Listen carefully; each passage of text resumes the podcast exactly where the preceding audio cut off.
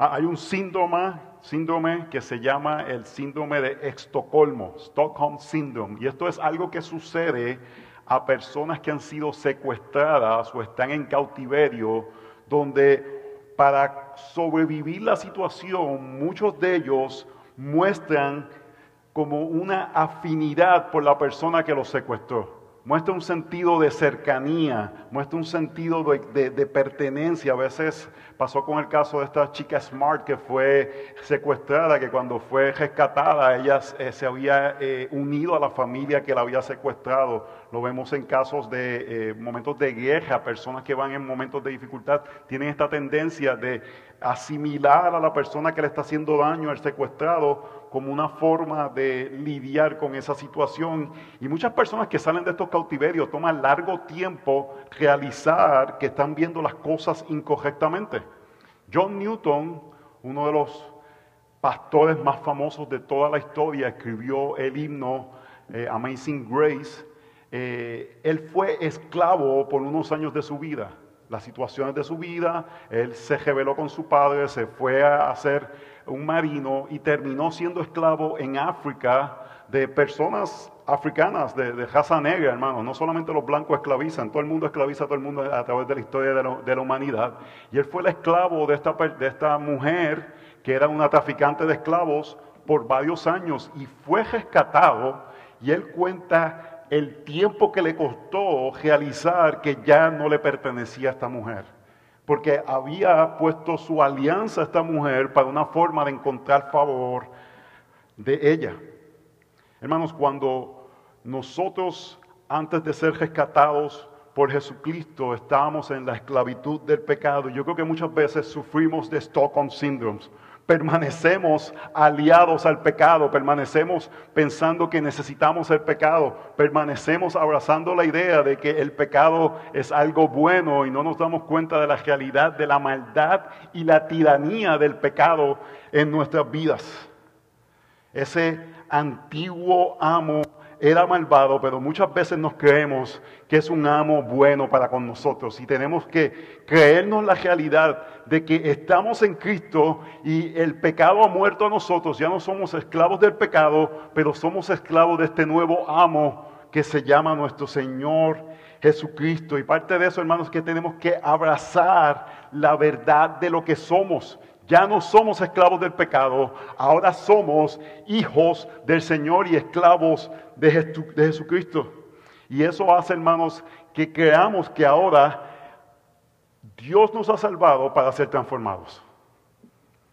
Nuestra salvación no termina con que vamos a ir al cielo. Nuestra salvación es un proceso ahora que Dios nos está transformando a ser más como la imagen de, de su Hijo Jesucristo. Y esta es la realidad, hermanos. Algo pasó el momento que Dios te salvó. Y hubo una transacción, hubo un cambio, hubo una eh, movida de lealtad del reino de las tinieblas, ahora pasamos al reino de la luz. Pero tenemos que creer que ya no le pertenecemos al reino de las tinieblas. Tenemos que creer que le pertenecemos al reino de la luz y que cuando hay ese traslado, ahora tenemos que dar frutos, no como algo que gana nuestra salvación, sino como el resultado de la realidad que ya no somos esclavos del pecado. Somos hijos de Dios y somos esclavos de Cristo. Y parte de eso, hermanos, la esclavitud es cuando todavía pensamos que podemos ganarnos la salvación por medio de portarnos bien. Parte de la esclavitud porque yo estoy seguro que cuando yo estoy diciendo esclavo del pecado, ustedes están pensando drogadicto, usted está pensando prostituta, usted está pensando alcohólico, adúltero. Pero este texto nos dice que una de las mayores formas de esclavitud es pensando que nosotros todavía podemos ganar la salvación por medio de portarnos bien, de obedecer a Dios, de ser aquellos que conocemos lo que es bueno y es malo y decimos yo lo puedo hacer en lugar de decir ya Cristo lo hizo. Así que es importante, es de suma eh, eh, preeminencia. Wow, esa palabra nunca la había usado en una predicación, me quedé sin palabra y fui al, al diccionario. que creamos, hermanos, que nuestra obediencia, que es importante, no es un acto que nos gana el favor de Dios y nos salva, sino porque hemos sido salvados, ahora obedecemos a Dios en respuesta. Hermanos, no podemos matar al pecado sin morir a la ley. Voy a repetir eso. No podemos matar al pecado sin morir a la ley. Lo que quiere, ¿Qué quiere decir eso? Sin morir a la ley quiere decir sin nosotros creernos que nuestra obediencia es lo que nos gana el cielo. No podemos tener la capacidad de decir voy a crecer de un pecado hasta que no decimos yo no tengo la capacidad de obedecer. Parece como que es contrario a lo que pareciera lógico. Pero este texto, Pablo quiere claramente decirnos a eso. Tú quieres crecer, tienes que morir a tu sueño de pensar que tú puedes cambiar. Y tienes que abrazar la idea que solamente al, al, entender que estás unido en la muerte y resurrección de Jesucristo, y eso quiere decir que ya moriste a, a la ley, puedes tener vida. Así que hermanos, somos grandes pecadores. Este texto nos va a decir eso, somos grandes pecadores. Hermanos, este texto a la generación de, de, millennials son los que están ahora en los 20 años. ¿Qué son esos ahora? Los Z o los G o los, qué sé yo. Los muchachos que están ahora en high school y universidad, que le hemos dicho que son, ellos son increíbles, ellos son perfectos, esos muchachos son tremendos. Eh, el sueño que tú quieras, hermano, el evangelio es difícil. Porque el Evangelio dice todo lo contrario. El Evangelio le dice, tú eres un pecador. No eres tan increíble como tú piensas. Pero tu valor, que es increíble, está porque el creador del universo ha fijado su rostro en ti para salvarte. Hermanos, tenemos valor, pero nuestro valor está en Cristo. Así que punto número uno, muertos a la ley, y eso quiere decir que estamos libres a unirnos a Cristo. Verso 1. ¿Acaso ignoráis, hermanos, pues hablo a los que conocen la ley, que la ley tiene jurisdicción sobre una persona mientras vive? vamos a ir diferente, no voy a leer el texto completo, voy a ir a través del texto y vamos a ir explicando poco a poco. Pablo está diciendo varias cosas, dice, ustedes como que no se acuerdan, ¿acaso ignoráis? Pablo de una forma, a veces Pablo de una forma sutil está diciendo, hermanito, no están pensando, ¿Acaso ignoráis esto, que ya parece, lo, debe ser que ustedes lo conozcan? Y dice, ¿acaso ignoráis, hermanos? Pues habla a los que conocen la ley. Está diciendo, si tú eres un hermano en Cristo, esto es lo que tú debes conocer. ¿Cómo nos relacionamos con la ley? Y cuando hablamos de la ley, estamos hablando de la revelación del Antiguo Testamento para el pueblo de Israel. Lo que Dios utilizó para relacionarse con su pueblo antes de que Cristo venga. Y él está diciendo, ¿acaso ignoráis, hermanos, que la ley tiene jurisdicción sobre una persona mientras viva? Lo que está diciendo es, la ley puede acusar a alguien mientras esa persona está viva. Porque cuando esa persona muerte, muere, ¿qué pasa? La paga del pecado es muerte. Ya la ley hizo su trabajo y ya esa persona recibió su justo castigo o su justa consecuencia. Ya la ley no puede hacer nada al respecto acerca de esa persona. ¿Me están siguiendo hasta ahí? Punto, eh, verso 2. Pues la mujer casada está ligada por la ley a su marido mientras él vive, pero si su marido muere, queda libre de la ley en cuanto al marido. Así que mientras vive su marido, será llamada adúltera si ella se une a otro hombre. Pero si su marido muere, está libre de la ley, de modo que no es adúltera, aunque se una a otro hombre. Y está haciendo una ilustración, Pablo. Está diciendo, cuando una mujer está viva, se casa con alguien, mientras ese hombre está vivo, si ella se une a otro hombre, es una adúltera. Pero si ese hombre muere, ya lo que ese hombre tenía sobre ella fue roto y ella puede juntarse o quebrantado. Roto no me conviene, quebrantado, para que la hermana aquí no me diga joto. Fue quebrantado, ¿para qué?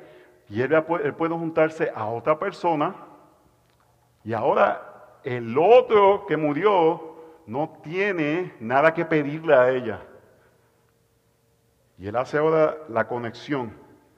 Por tanto, hermanos míos, también a vosotros se hizo morir a la ley por medio del cuerpo de Cristo oh hermano, hay que pararse ahí. ¿Cómo morimos a la ley? Por medio del cuerpo de Cristo. Jesús quebrantado en la cruz. Ahí, ahí presenta perfectamente esta realidad de que somos uno con Cristo. De que en la cruz tú y yo estábamos presentes, nuestros pecados estaban allí y cuando Él murió, eso quiere decir que nosotros ya morimos. ¿Y qué quiere decir eso con respecto a la ley? Ya no tiene dominio sobre nosotros, no nos puede acusar para que seáis unidos a otro, aquel que resucitó entre los muertos a fin de que llevemos frutos para Dios. Nuevamente está diciendo, muerto con Cristo, resucitado, ¿para qué? Para dar fruto, para mostrar similitud con Cristo. El poder de Cristo ser levantado de la tumba no es solamente para decirnos que un día nosotros seremos levantados, es para decirnos ya nuestros espíritus han sido levantados y podemos tener similitud con Cristo. Podemos vivir en similitud con Él. Hermanos, sabemos que la ley tiene consecuencias en una persona hasta que esa ley se, se enforce, se pone en acción. ¿Se acuerdan el verano del 2020? Cuando estaba todo el mundo diciendo defund de police. ¿Y qué hicieron los pillos? Chacho, vamos a ir para afuera, vamos a hacer lo que sea, porque si no van a, si no van a, ejercer la ley sobre nosotros, no tiene poder sobre nosotros. Eso es lo que ha pasado con la ley con nosotros, hermanos. No, no tiene ningún dominio sobre nosotros, porque al morir en Cristo, ya lo que la ley podía hacernos, darnos muerte eterna, no lo puede hacer. Si usted eso no le da alegría, hermanos, gloria sea el Señor. Lo peor que nos puede pasar en este universo le pasó a Cristo en la cruz. Y por ende, nuestra vida eterna está garantizada, pero Pablo no se está eh, concentrando en la vida eterna, él se está concentrando en la realidad. Tienes vida eterna, ya hablamos de eso en el capítulo 4 y 5, pero está diciendo ahora, tienes vida nueva para dar frutos para el Señor. Hermanos, tú quieres buscar identidad en tu vida, este texto no lo da. Dar frutos para el Señor. Tú quieres eh, The Purpose Live and Drive, The Purpose eh, Driven Life, eso mismo, la vida llena de propósito, hermano. No es encontrar algo que te llene, que sea ni qué, es encontrar, dar fruto para el Señor. Si no tienes dirección en tu vida, aquí está la dirección en tu vida. El Espíritu Santo está en ti te resucitó, ese espíritu estaba muerto en ti, ahora tiene vida y puedes dar fruto para el Señor. Eso, eso es propósito, porque estamos unidos con Cristo.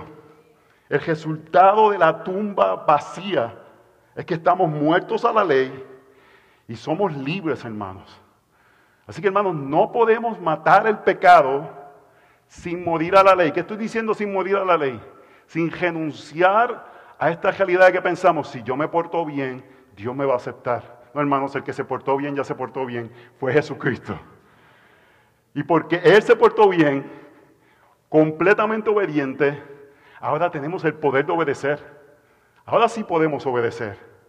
Así que, hermanos, somos grandes pecadores, pero tenemos un grandioso Salvador. Punto número dos, novedad en el Espíritu, verso 5. Porque mientras estábamos en la carne, las pasiones pecaminosas despertadas por la ley actuaban en los miembros de nuestro cuerpo a fin de llevar fruto para muerte. Pero ahora hemos quedado libres de la ley, habiendo muerto a los que nos ataba, de modo que sirvamos en la novedad del Espíritu y no en el arcaísmo de la letra. El punto del capítulo 7 yo entiendo que es este. O podemos vivir en la carne o podemos vivir en el Espíritu. Él nos está preparando para el capítulo 8, que es la vida en el Espíritu. Y nos está diciendo en el capítulo 7 cómo se ve vivir en la carne. En Puerto Rico decían a alguien, estás en la chuleta, hermano. Estás en la chuleta cuando alguien estaba carnú. Y vivir en la carne, hermanos, no es necesariamente alguien que está usando droga, o no es solamente alguien que está usando droga, alguien que está mirando pornografía, alguien que se está acostando casualmente con cualquier persona o abusando del alcohol. En el contexto de este texto, Andar en la carne es pensar que tú puedes confiar en la ley por tu salvación. Es pensar que tú ves la ley, los diez mandamientos y tú dices, piece of cake. Yo tengo, I got this. I got this. Claro que yo puedo obedecer todo esto. Claro que sí. Y pensar que tú puedes ganarte la salvación que...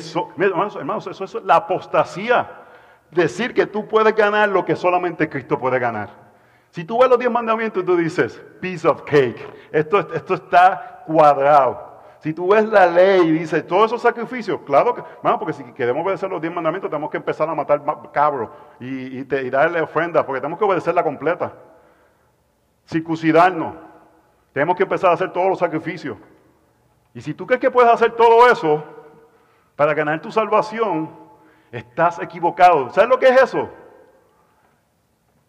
Caminar en la carne. Caminar en la carne. Confiar en tus propios actos para decirle a Dios, yo logré lo que solamente Cristo pudo lograr. Y es interesante, el verso 5 lo que muestra es que cuando estábamos en la carne, eso quiere decir cuando pensábamos que podíamos obedecer la ley, las pasiones pecaminosas despertadas por la ley actuaban en los miembros de nuestro cuerpo a fin de llevar fruto para la muerte. tienen que entender, esto es lo que está sucediendo. Yo entiendo, y vamos a decir, eh, eh, hay mucha diferencia en lo que diferentes personas piensan de este texto, pero yo entiendo que lo que Pablo está diciendo es una persona que llega, ponle, la persona promedio que llega a la iglesia, no sabe nada del Evangelio, se sienta y comienza a decirle que Dios ha determinado que ciertas cosas son pecados. Imagínate, tú nunca has escuchado nada de la Biblia, llegas a una iglesia y te empieza a decir, esto es pecado, esto es pecado, esto es pecado, y esto es pecado, y esto es pecado, y esto es pecado. Y lo que Pablo está diciendo, esa persona, al saber que esas cosas son pecados, su carne quiere cometer esos pecados. Su carne quiere responder a esos pecados. Y esos pecados ya estaban en él, pero el conocimiento de la ley lo lleva a anhelar el pecado. Hermanos, todos somos, eh, los que somos padres, tú le dices a un hijo, no hagas eso, para ahí mismo él quiere ir, de cabezota, de chiquitito, no toques el, el, el, zafacón, como le llaman en diferentes países, el basurero, donde ponemos la basura, hermano, porque yo sé que esto es una palabra que en diferentes países son diferentes cosas. Basurero en Puerto Rico es el que está en el truck, pero el, donde pones la basura, tú dices, no toques eso, para allá mismo es que ellos quieren ir. No, no les interesaba hasta que tú le diste, no hagas eso. Uno, no necesita ser teólogo para darse cuenta cómo funciona el pecado. Y yo veo a unos tres con chiquitos, deja que esos empiezan a caminar. Deja que esos empiecen a caminar. Ya están. Porque eso de que está a veces, tú le diste bebé, tú le diste vivir, tú le, tú le cambiaste el pañal. Esos muchachos están que tienen cuatro o cinco minions entre los abuelos atendiendo al muchacho. Y el muchacho llora que te llora, llora que te llora, no tiene cólico, no tiene nada. Es que están fastidiando porque de chiquito quieren manipular. La doctrina del pecado está ahí, hermanos. Está, funcionando en nosotros. Y Pablo está diciendo, tú quieres ser santificado, necesitas ser libertado de la ley. Parece lo contrario. Parece que no hace sentido. Parece que tú dices, yo quiero ser santificado, tengo que meterme más yo fuerte a obedecer la ley. Y Pablo dice, tienes que morir a la ley. Verso 6. Pero ahora hemos quedado libres de la ley, habiendo muerto a lo que nos ataba. ¿Qué nos ataba? La ley. De modo que sirvamos en la novedad del Espíritu y no en el arcaísmo de la letra. Es algo nuevo, le está hablando, está sucediendo algo nuevo, por eso se le llama un nuevo nacimiento. Es este milagro que sucede. Y ahora, en el momento que Cristo nos da vida, fue porque primeramente morimos. Eso fue lo que vimos que representa el bautismo. Fuiste a la tumba, saliste, me están siguiendo, ¿verdad? Ya la ley arcaica. No, no, por eso, hermanos, no, le decimos a la gente obedezca solamente, le mostramos el Evangelio para que obedezcan. Es el impulso.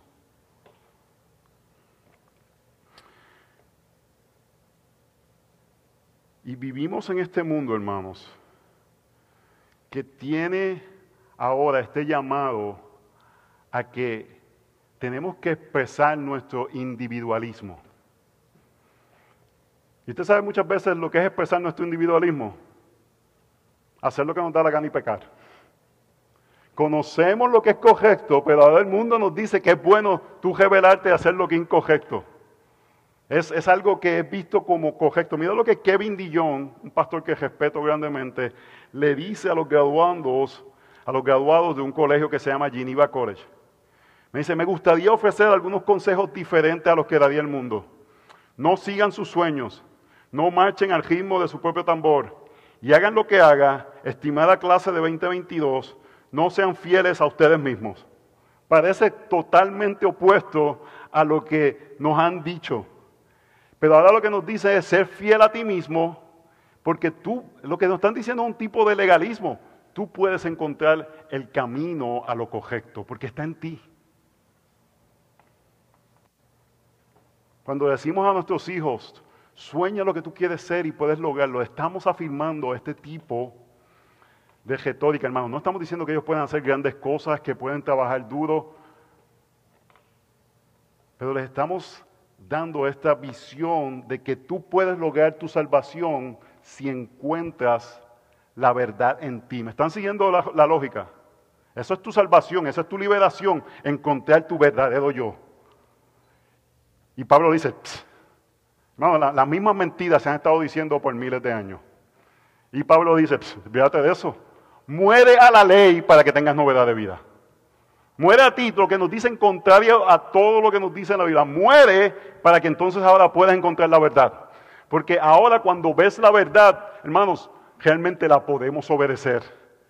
Porque no lo hacemos para ganar el favor de Dios, lo hacemos porque el Espíritu Santo ha sido puesto sobre nosotros. El mismo poder que levantó a Jesús de la tumba es el mismo poder que levantó nuestro espíritu de la muerte.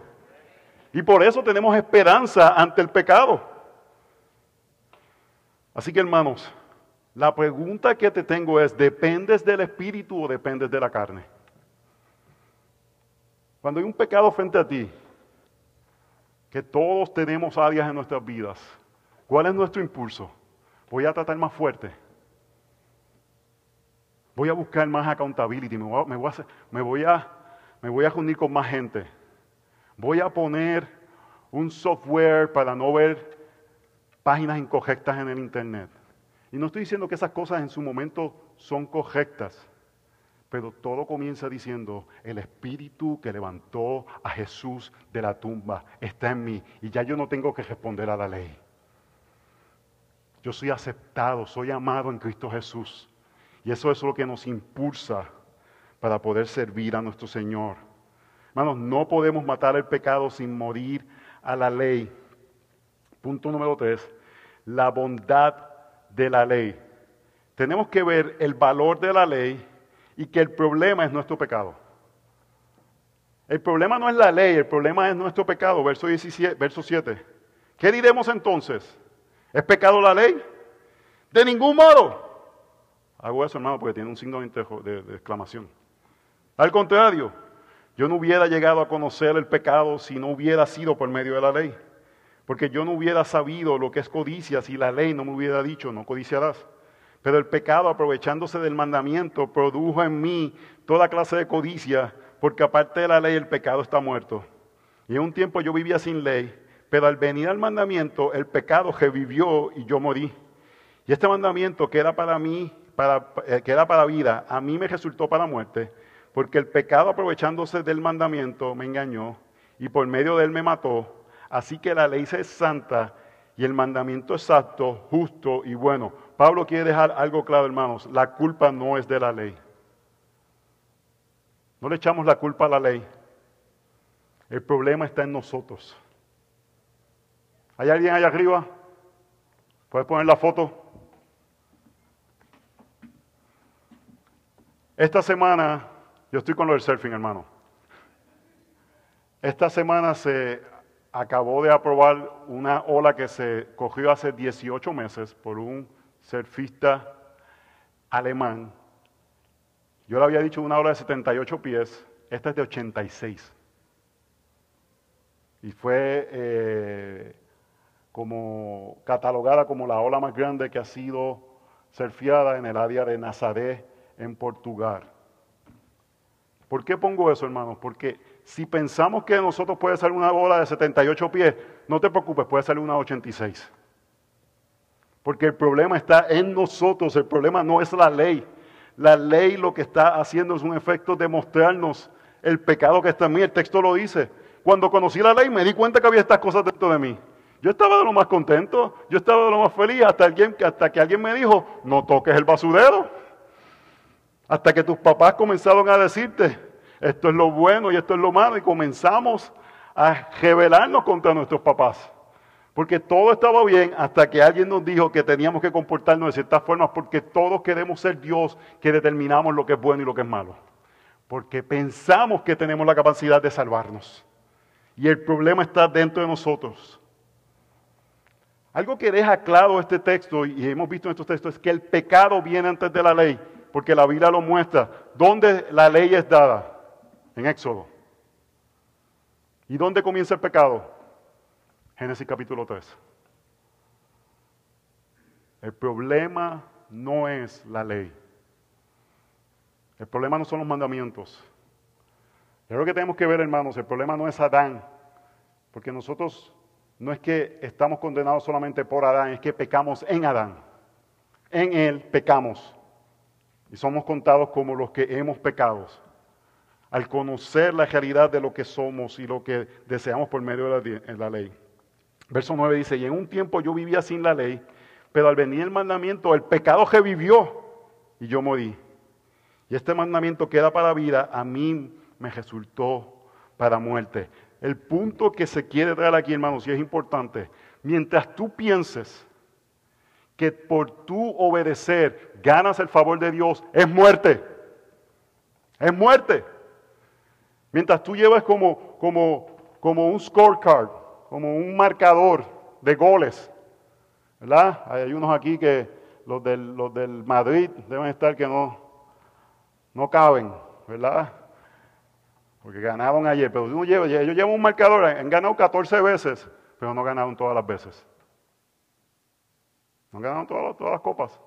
Y para tú ser aceptado por el Señor tienes que ganar todas las copas. No puedes ganar muchas, tienes que ganarlas todas. Tienes que ser perfecto. No puedes fallar en ningún momento. Así que lo que era para vida la ley, trae muerte porque nos muestra una realidad, hermanos. No podemos. Y ahí es que tenemos que entender el propósito de la ley. Nuevamente la ley, estoy hablando lo que Dios reveló en el Antiguo Testamento para el pueblo de Dios. Tenemos que ver para qué funciona, para poder entender cómo es que somos salvos y somos transformados. No podemos matar el pecado sin morir a la ley, el mandamiento del Antiguo Testamento. Punto número cuatro, el propósito de la ley. Y este es el propósito, hermanos. Vamos a leer todo el texto, pero este es el propósito. No podemos cumplirla. El propósito de la ley es dejarnos saber, tú no puedes cumplirla. Dijimos que la ley tiene cuatro, tiene tres aspectos. Tiene un aspecto civil, donde tú aplicas los diez mandamientos civilmente, ese, ese lugar va a ser fructífero. Tiene un, un, aspecto eclesiástico. Luego de que somos salvos, la ley funciona para dejarnos saber las cosas que tenemos que hacer. No matar, honrar padre y madre, tenemos que reunirnos los domingos, tenemos que no robar, no tomar el nombre de Dios en vano. Nos pasamos, ay Dios mío, ay Dios mío, ay Dios mío. Nos damos cuenta que los diez mandamientos dice que, oh, oh my gosh, porque ahora nos gusta cambiar y, la ley está ahora, ahora que somos nuevos, nos dice cosas que debemos hacer, pero no lo usamos para ganar el favor de Dios, sino que ya tenemos el favor de Dios. Pero el propósito es un propósito didáctico de enseñarnos algo. Tú no tienes el poder de salvarte. Y vamos a entrar en una porción súper debatida, porque muchas personas utilizan esta porción para decir, tú ves, es que el pecado es tan fuerte que yo no, no puedo. Yo lo que no quiero hacer hago y lo que quiero hacer no hago. Así que pues hago lo que quiero porque entonces no quiero lo que quiero. Y así terminamos bien confusos con el que quiero, no quiero o si quiero, no quiero hacer. Y hay textos que muestran, Galatas, Galatas 5:17, que hay una lucha entre la carne y el espíritu, porque el deseo de la carne es contra el espíritu y del espíritu es contra la carne. pues estos se oponen el uno al otro, de manera que no podéis hacer lo que deseáis. Pero si sois guiados por el Espíritu, no estás bajo la ley. Y es el mismo punto, hermanos. Ahí está lucha que está pasando, pero no es que es una excusa para decirlo, bueno, lo que no quiero hacer hago. Así que Pablo dijo eso y nos vamos por allí. Lo que lo hace un poquito confuso es que Pablo se pone como ejemplo. Él está hablándolo como si le estuviese pasando a él. Pero lo que es claro, hermanos, que él no está hablando de un creyente. Vamos a leer el texto. Verso 13. Entonces, lo que es bueno vino a ser causa de muerte para mí. De ningún modo. Al contrario, fue el pecado a fin de mostrarse que es pecado al producir mi muerte por medio de lo que es bueno, para que por medio del mandamiento del pecado llegue a ser en extremo pecaminoso. Lo que está diciendo es, esto que es bueno, el propósito lo hice rápidamente, por medio del mandamiento del pecado, llega a ser en extremo pecaminoso. Lo que está diciendo, la ley está ahí para decirte algo, tú eres bien pecaminoso. Ese es el propósito de la ley, dejarte saber ese sentido de que tú, tiene, una función, enseñarte algo y no enseñarte, si tú haces las diez cositas, tienes estrellitas delante de Dios. El propósito es que te veas, ni en mi mejor día. ¿Cuál es el primer mandamiento? Amarás al Señor tu Dios con todo tu corazón, con todo tu ser. Ni en mi mejor día, hermanos.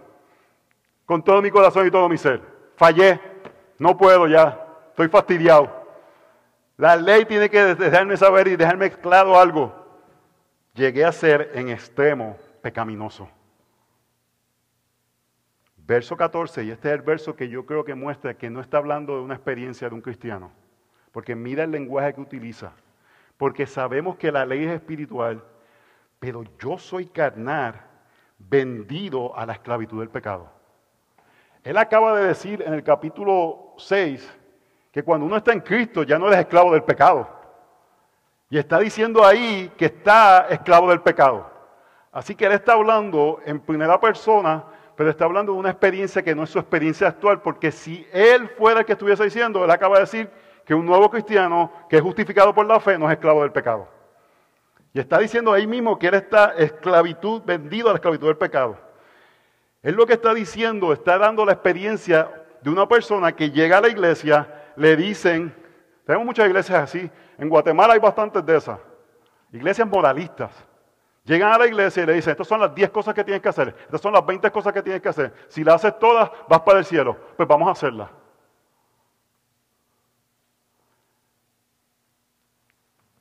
Y tú tienes dos opciones. O darte cuenta que no puedes. Y mucha gente dice, ¿por qué este hermano ya no está en la iglesia? Porque se dio cuenta que no puede. Y fue sincero con él mismo. O decir, minimizar pecados en tu vida para pensar que lo haces. Si yo no me ha ido, es que yo soy una persona de carácter. Nadie te soporta. No es que yo dé falso testimonio, pero me gusta comentar de los hermanos. Y la ley lo que quiere decirnos es, tú no puedes. Tú no puedes.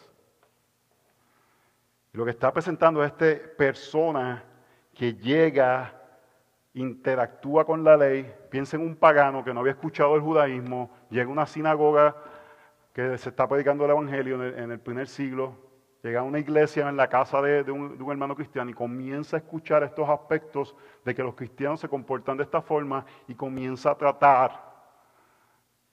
Y usted sabe que, hermanos, muchos de nosotros vivimos eso.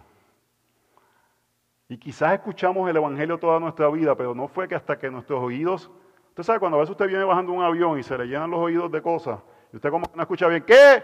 ¿Que para el baño? ¿Sí? ¿Qué? Que usted se baja del avión. Va a buscar la maleta, usted está sordo. Todo, nos ha pasado eso. Llegamos del pueblo y está todo el mundo hablando duro. ¿Qué, hermano? ¿Qué? para dónde que va? Porque se, se tienen los oídos, ¿verdad? Hasta que de momento tú, tú estás ahí, ¡pum! y escuchas. Así no sucede con el Evangelio, hermano, es un milagro. Que nuestros oídos puedan escuchar la gloria del Evangelio y decir, es por gracia. E, esas cosas que yo tenía que hacer, no, no, lo estaba viendo mal. Porque Cristo las hizo todas por mí. Y yo, yo ahora obedezco, pero en, en nueva vida, porque el Espíritu Santo hizo algo en mí. Quizás es un no creyente que está actuando como un fariseo o pudiera ser un creyente que olvidó el Evangelio. Verso 15. Porque lo que hago no lo entiendo. Porque no practico lo que quiero hacer, sino que lo que aborrezco, eso hago. Y si lo que no quiero hacer, eso hago, estoy de acuerdo con la ley, reconociendo que es buena. Así que ya no soy yo el que lo hace, sino que el pecado que habita en mí. Porque yo sé que en mí, es decir, en mi carne, no habita nada bueno. Porque el querer estar presente en mí, pero el hacer el bien no. Pues no hago el bien que deseo, sino el mal que no quiero, eso practico. Y si lo que no quiero hacer, eso hago, ya no soy yo el que lo hace, sino el pecado que habita en mí. Así que queriendo yo hacer el bien, hallo la ley de que el mal está presente en mí, porque en el hombre interior me deleito con la ley de Dios pero veo otra ley en los miembros de mi cuerpo que hacen guerra contra la ley de mi mente y me hace prisionero de la ley del pecado que existe, que, que está en mis miembros. Nuevamente, hermanos, ese lenguaje de prisionero de la ley del pecado, Pablo está hablando que eso no es de un creyente.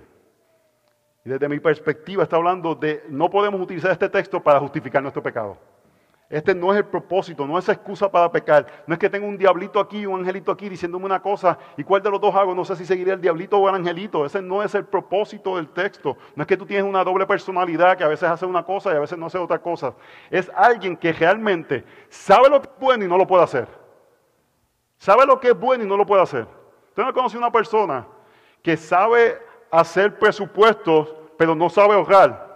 Un, financial planner que te dice todo lo que tú tienes que hacer, pero cuando le toca a él ahorrar es un desastre. Porque hay gente que sabe lo que tienen que hacer y no lo pueden hacer. Eso sucede en las iglesias. Tú sabes lo que puedes y no puedes. Es si tratamos de luchar el pecado por nuestras fuerzas, si no vamos a poner. No, es que dice, voy a meterle gana a este pecado, hermanos. Yo creo que fui salvo a la edad de 12 años, pero a los 17 años sucedió algo, hermanos, que, que realmente como que el Señor hizo algo en mi vida. Y yo, hermanos, cuando yo leo Filipenses y Pablo dice que él quiso obedecer la ley, yo me relaciono con eso. Yo quería, hermanos. Y José me conocía en ese tiempo. Tengo un amigo, hermano, que estábamos volviéndolo loco porque estábamos tratando de pelear el pecado por nuestras fuerzas. Él se puso a escribir Eclesiastés en las puertas de su, en las paredes de su, de su cuarto. Porque él estaba tratando de hacer lo posible para, para poder vencer el pecado. Se va a escribir, parecía, tú estabas ahí, parecía como una película de terror, aquello, las paredes del cuarto escritas con Eclesiastés. Nos levantábamos a las 5 de la mañana a orar, nos veíamos en el la, en, el, había un sitio que se llamaba, la Casa del Rector y me encontraba con un amigo dos veces en semana a orar a las 5 de la mañana por años, hermanos. Y yo le he dicho cuando tenía 25 años que me casé con Tati, yo estaba desanimado porque me sentía que me había dado cuenta yo no puedo. Yo creo que yo era un creyente, hermanos, pero no había, eso, eso no había sucedido. Ver el Evangelio para mi santificación. Joven que batallas con la masturbación en silencio, puedes hacer las promesas que quieras, no vas a poder. No vas a poder. Esposo que miras pornografía, puedes poner el software que tú quieras, puedes poner las diferentes cosas, en tu fuerza no vas a poder. Dama que eres mega crítica, no vas a poder en tus fuerzas, no vas a poder. No podemos ser transformados por nuestras fuerzas. Dios no desea eso. Eso le es vómito a Él. Le es contrario a lo que Él desea, que dependamos de Él en todo, no solamente en nuestra salvación, también en nuestra santificación. Estás en la carne luchando sin las herramientas correctas. El texto no debe llevarnos a justificar nuestro pecado. El texto debe llevarnos a lo que dice el verso 24, a clamar por redención. Miserable de mí. ¿Quién me librará de este cuerpo de muerte? La conclusión de Pablo nos muestra cuál es el propósito del texto. Si el propósito del texto es decir, bueno, yo quiero hacer esto, pero no lo hago, es decirle, dale por ahí muchacho, todo el mundo entiende que eres, un pecador. Pero él dice, la conclusión es darte cuenta, no puedo. Ese es el lugar que tenemos que llegar. Si tú estás tratando por tus fuerzas ser transformados, no vas a poder hasta que llegues a ese lugar de decir, soy miserable. Porque realmente deseo agradar a Dios y no puedo. Y cuando llegas a ese momento, hermanos, ahí es donde tienes que coger al Evangelio de la Gracia. Porque si tratas de coger otra vez a tratar nuevamente, te vas a desanimar y vas a salir. Porque la ley te va a crush. O te vuelves un fariseo o te vuelves un ateo. Pero si en ese momento decimos, oh, pobre de mí, necesito a alguien más, eso nos lleva al punto número 5, hermanos, la solución que está en el Evangelio. Gloria al Señor por nuestro Salvador. Gloria a Él que en Él tenemos esperanza para jóvenes que se estén masturbando, para adultos que estén mirando pornografía, para el pecado que sea. Hermanos, no hay pecado que el Evangelio no pueda solucionar. Vamos a luchar contra el pecado, pero el pecado no tiene que ser nuestro amo, porque en Cristo tenemos un nuevo amo y es bondadoso y nos ha dado su espíritu para poder ser transformados. La solución es en el Evangelio. Verso 25, él dice esta, oración y gracias al Señor no se acaba el texto en el verso 24. Continúa el verso 25. Gracias a Dios por Jesucristo, Señor nuestro. Mira la combinación. No dice solamente Jesucristo nuestro Salvador, dice Señor nuestro. El que, el que es nuestro amo. No dejamos, el, el pecado ya no es amo tuyo, es el Señor, es Cristo tu Señor. A Él sometes tu libertad. Así que yo mismo por un lado con la mente sirvo a la ley de Dios, pero por el otro con la carne a la ley del pecado. Y aquí es donde es importante leer 8.1. Por consiguiente, no hay ahora condenación para los que están en Cristo Jesús.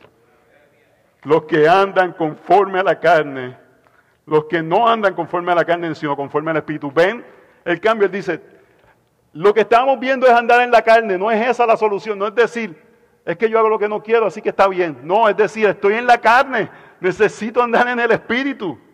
No hay condenación, comienza creyendo el Evangelio, comienza creyendo que tú no puedes librarte de la condenación por portarte bien. Cristo ya se portó bien por ti. Cristo ya cumplió completamente la justicia que tú necesitabas.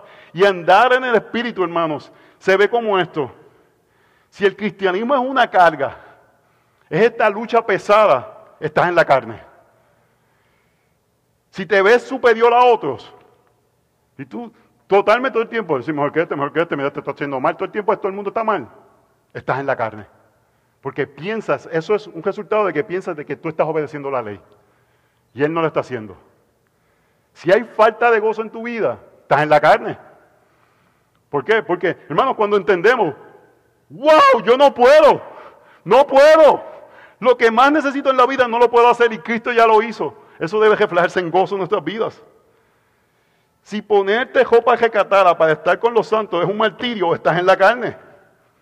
Si eres alguien mega crítico, estás en la carne. Si hay pecados debilitantes en tu vida y tú dices, yo soy así, estás en la carne. Eso es todavía caminar en la carne porque estás tratando de ser carnal, según este texto lo muestra, tratando de matar el pecado por medio de tu autojusticia. Y necesitamos el Evangelio.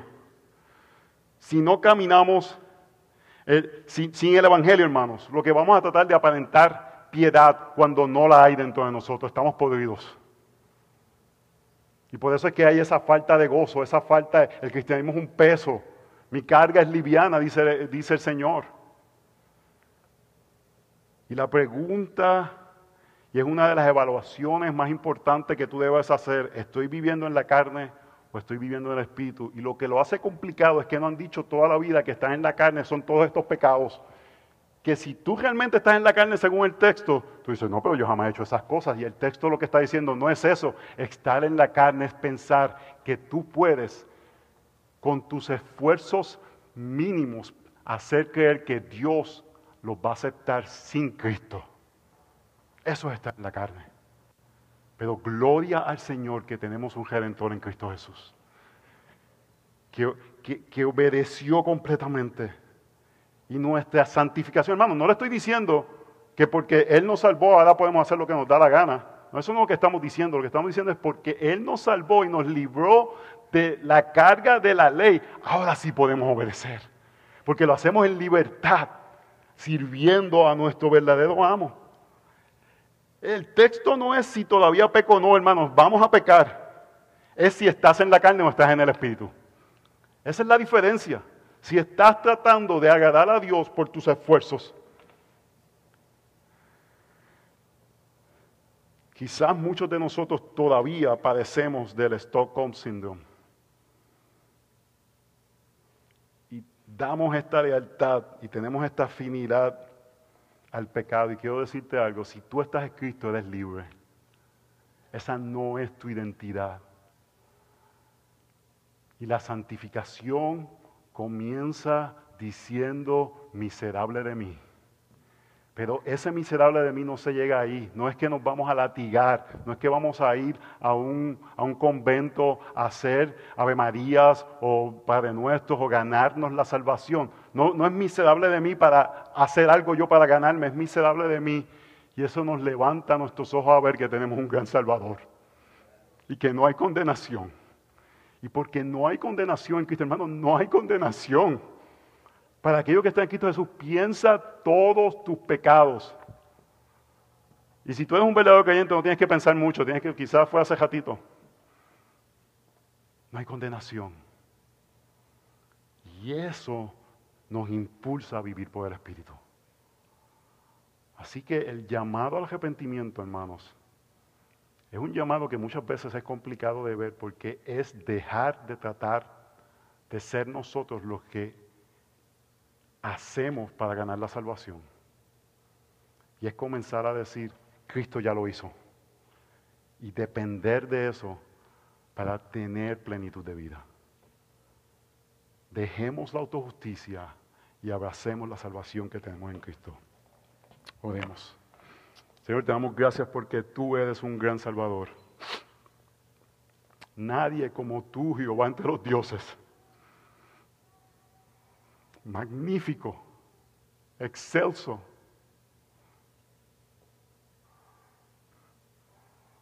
Tú que no has perdido una batalla. Eres autosuficiente, no necesitas de nada. Y en tu gobierno y plan perfecto has salvado a débiles pecadores que tienen que llegar al punto de decir miserable de mí para completamente depender de ti. Ayúdanos, Señor. Y yo te pido, Espíritu Santo de Dios, que en este momento trabajes con verdaderos creyentes que hay aquí presentes que están tratando alguna área de su vida todavía negándola o tratando de cambiarla ellos por su fuerza, que tú les convenza por el Espíritu que se rindan ante ti.